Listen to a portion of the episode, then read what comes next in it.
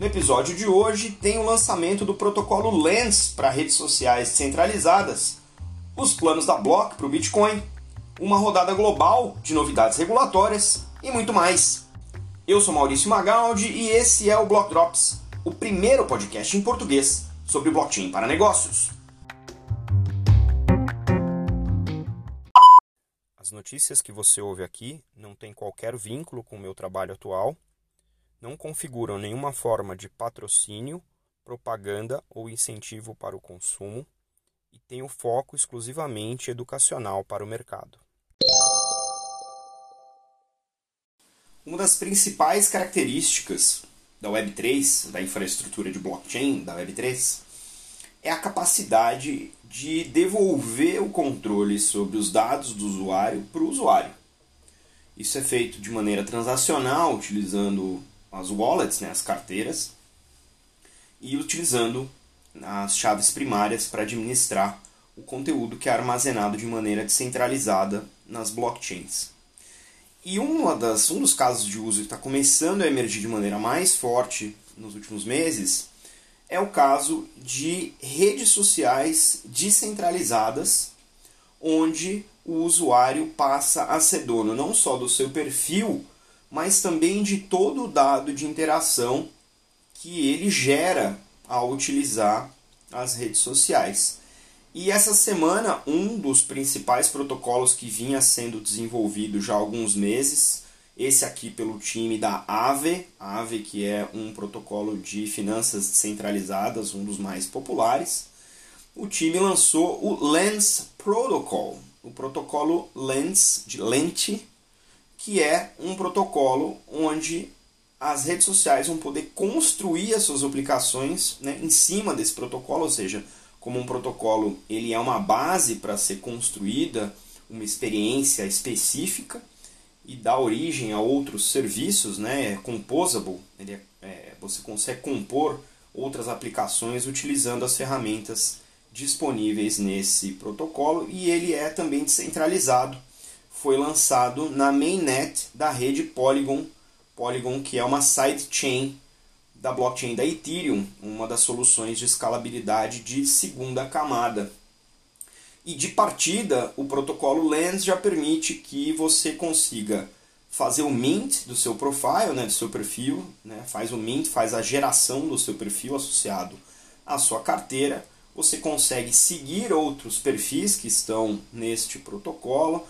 Você pode publicar é, conteúdos já nessa, nessa rede, né, de vídeos até textos e outros conteúdos você pode colecionar publicações e fazer a curadoria dessa sua coleção. Isso tudo você pode fazer enquanto usuário e também enquanto desenvolvedor e construir a sua própria experiência em cima desse protocolo. Né? Já está disponível para você registrar a sua manifestação é, na carta aberta né, da, do, do protocolo e também fazer o claim do seu perfil utilizando aí a, as, as telas, né? É, e aí o link que eu coloquei para vocês aí tem todos esses é, links também para vocês seguirem o passo a passo e criarem o perfil de vocês. Nessa rede, lembrando que tudo aqui tem um custo de gás associado mesmo estando na Polygon. O que eu achei bárbaro aqui é que no processo recente de redes sociais, o Stani, que é o fundador da Aave e um dos caras que está mais promovendo o Lens Protocol, foi suspenso do Twitter por fazer uma piada sobre ele assumir como CEO interino do Twitter. E isso acho que deu uma certa perspectiva para ele de como é importante o trabalho que ele está fazendo, né, de ter sido banido de uma rede social e está construindo um protocolo descentralizado para outras aplicações existirem. Já tem algumas outras aplicações, inclusive, sendo construídas em cima do protocolo Lens, que vocês também podem dar uma navegada aqui no link e, e, e conhecer essas aplicações. E aí o céu é o limite, né? Vamos ver como é que a monetização disso, tanto por quem constrói essas experiências em cima do Lens Protocol vai acontecer e também para os usuários, né? Porque uma das promessas que a Web3 reserva para nós usuários, né? especialmente para quem cria conteúdo, é uma facilidade de você controlar e também monetizar o conteúdo que você cria para que você tenha aí realmente né, incentivos para permanecer ativo naquela rede. Então, se você se interessa por redes sociais, o Lens Protocol é um para você pesquisar, porque essa é uma tendência bastante interessante que pode significar um novo equilíbrio de forças entre quem produz conteúdo, quem distribui e quem consome. A gente já reportou aqui algumas vezes sobre o envolvimento do Jack Dorsey, o fundador do Twitter e do Cash App e da, e da Block, a antiga Square, uh, com o Bitcoin. Ele é uh, talvez um exemplo interessante de um uh, maximalista do Bitcoin e ele está direcionando a Block, que é a sua empresa de pagamentos, na verdade um grupo de soluções de pagamentos, é, em relação a apoiar cada vez mais a infraestrutura é, do Bitcoin para levar o Bitcoin para o maior número possível de pessoas. Primeiro, ah, no anúncio que ele fez, que eles fizeram, né, os executivos da Block fizeram no Investor Day da Block essa semana, o primeiro anúncio foi a Cash App, cada vez mais integrada com a Lightning Network. A Lightning Network é uma rede de segunda camada é, sobre a blockchain do Bitcoin, é, que faz com que os pagamentos sejam mais instantâneos e mais baratos, né? a transação usando o Bitcoin seja mais barata e mais rápida. Então, integrar a Cash App com, com a Lightning Network faz com que os usuários imediatamente já tenham acesso né, a essa rede. Então, uh, quando, quando esse, essa integração fica mais íntima, né, mais é, nativa dentro do Cash App, mais rápido, melhor fica e melhor para os usuários em termos de experiência também né, no uso dessa, dessa aplicação.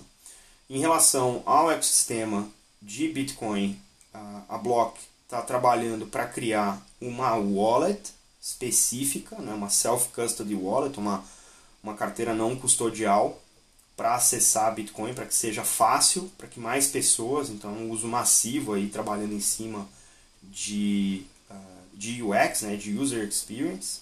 Também anunciou através do Bitcoin Ventures, que é um braço da Block de investimento, que eles vão construir o, o ASIC, que é o computador né, mais recomendado, mais é, capaz de fazer mineração de Bitcoin e vão fazer isso é, em formato aberto, open source, para que uh, os riscos sejam uh, reduzidos e também para que a competição seja mais uh, aumentada e aí aumente também a descentralização e, consequentemente, a resiliência da rede do Bitcoin.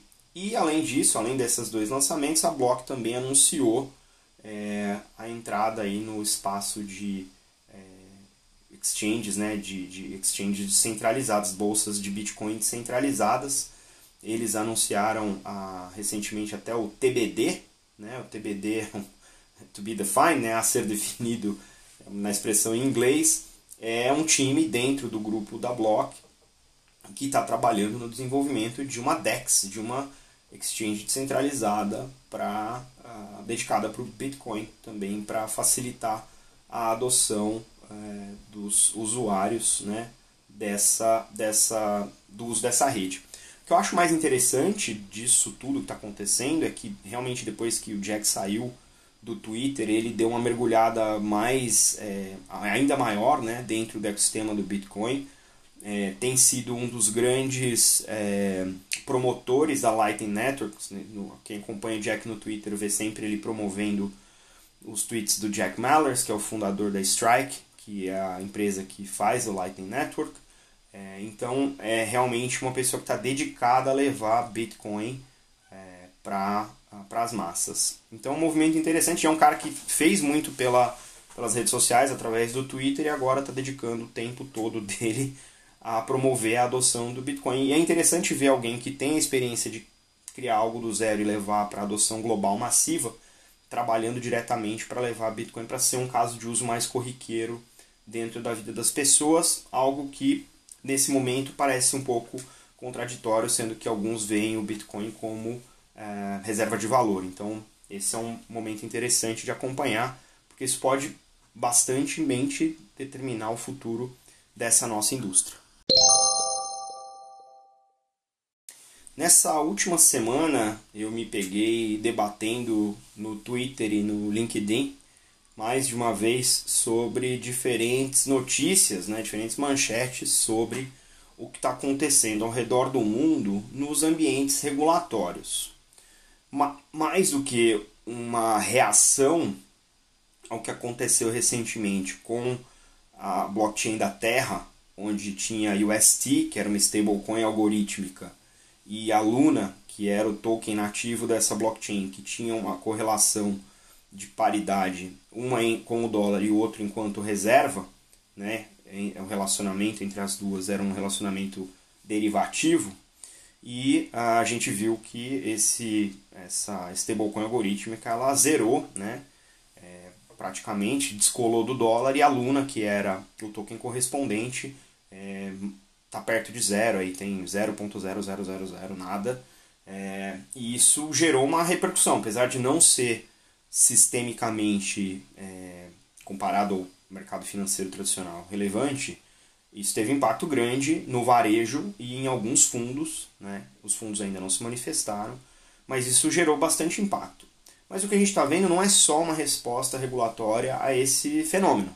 É uma resposta regulatória ao bull run, que está terminando agora. A gente está entrando em um momento é, de preços menos atrativos dos criptoativos então, o foco dos reguladores passa a ser como é que eu impeço esse tipo de coisa e como é que eu me preparo enquanto regulação para acomodar essas coisas ou para banir. A gente vai ver aqui nas manchetes que eu vou compartilhar que tem vários ângulos nos países para lidar com essas questões regulatórias. Então, por exemplo, o G7, né, os, os, os, ministros uh, de finanças do G7 se reuniram e estão se organizando para ter regulações que sejam rápidas e compreensivas.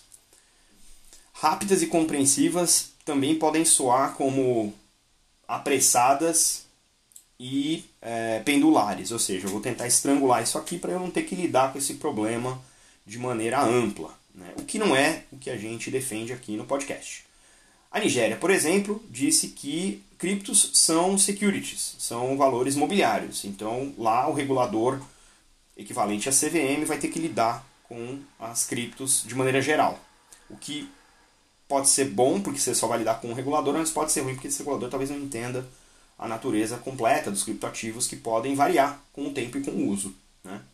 Portugal, por exemplo, teve uma semana de andar mais ou menos na contramão da Alemanha. Portugal disse que vai, é, que Portugal que era um, um, um paraíso fiscal para criptomoedas, diz que vai passar a cobrar impostos sobre criptomoedas e a Alemanha disse, mais ou menos numa direção contrária, que qualquer criptoativo vendido depois de um ano, isso inclui NFTs, não vai ser taxado. Então, posturas completamente diferentes de países que é, atuam, né, que estão situados na mesma é, área econômica, né, União Europeia. A Rússia que está lá do outro lado e está enfiada nessa controvérsia aí na guerra, no ataque à Ucrânia, e a OTAN disse que vai legalizar pagamentos em cripto. Já era legal você conseguir ter criptomoeda na Rússia, mas agora eles estão indo autorizar os criptopagamentos né, em, em, em, dentro da lei. E nos Estados Unidos, que ainda está correndo com as pesquisas uh, encomendadas pela ordem executiva do presidente Biden, está em, tá em prazo ainda, essa, essas pesquisas estão em andamento, essas, esses 20 relatórios, o Senado disse que vai trabalhar numa regulação cripto.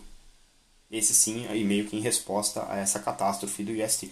Então, é muita coisa acontecendo com pouca coordenação e muito às margens da indústria. Né? Existem grupos organizados dentro de cripto tentando ajudar aos reguladores a fazer uma regulação que seja mais integrada ao universo das cripto, com infraestrutura e com analytics, etc. Mas o que a gente está vendo é mais ou menos aí o boneco de posto regulatório, né? balançando os braços para todo lado, tentando ver se acerta alguma coisa, ao invés de sentar e estudar junto com a indústria o melhor jeito de não só criar uma maneira de proteger o varejo, mas também de habilitar a indústria a continuar crescendo e levando mais prosperidade que é o que todo mundo quer.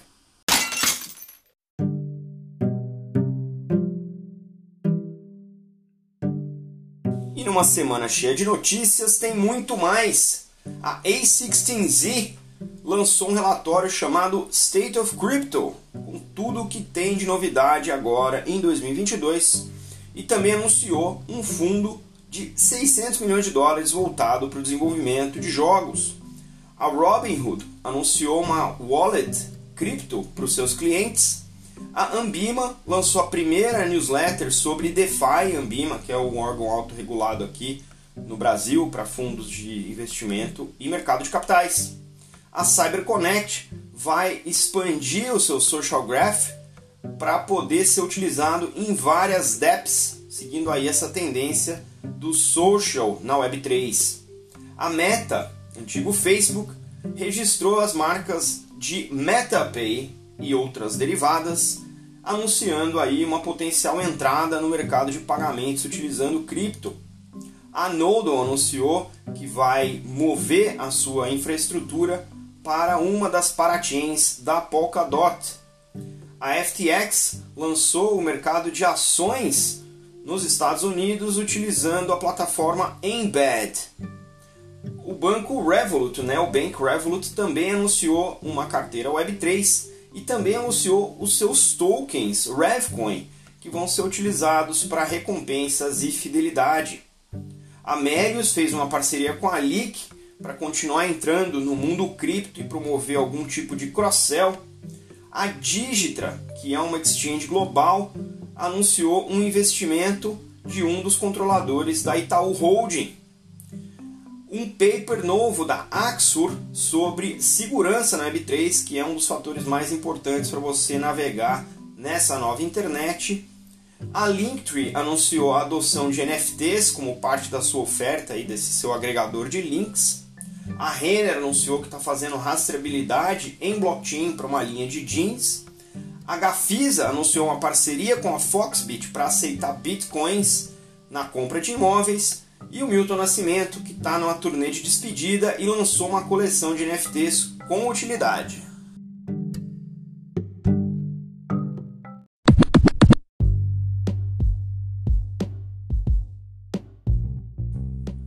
Você pode ouvir o Block Drops Podcast nas plataformas Anchor FM, Spotify, Google Podcast, Apple Podcasts, Numis e iColab.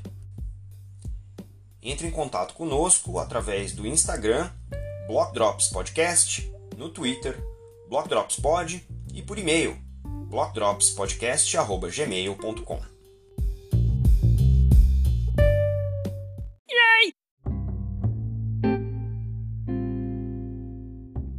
E os salves de hoje para o pessoal que compartilhou os links que você encontra na descrição do episódio.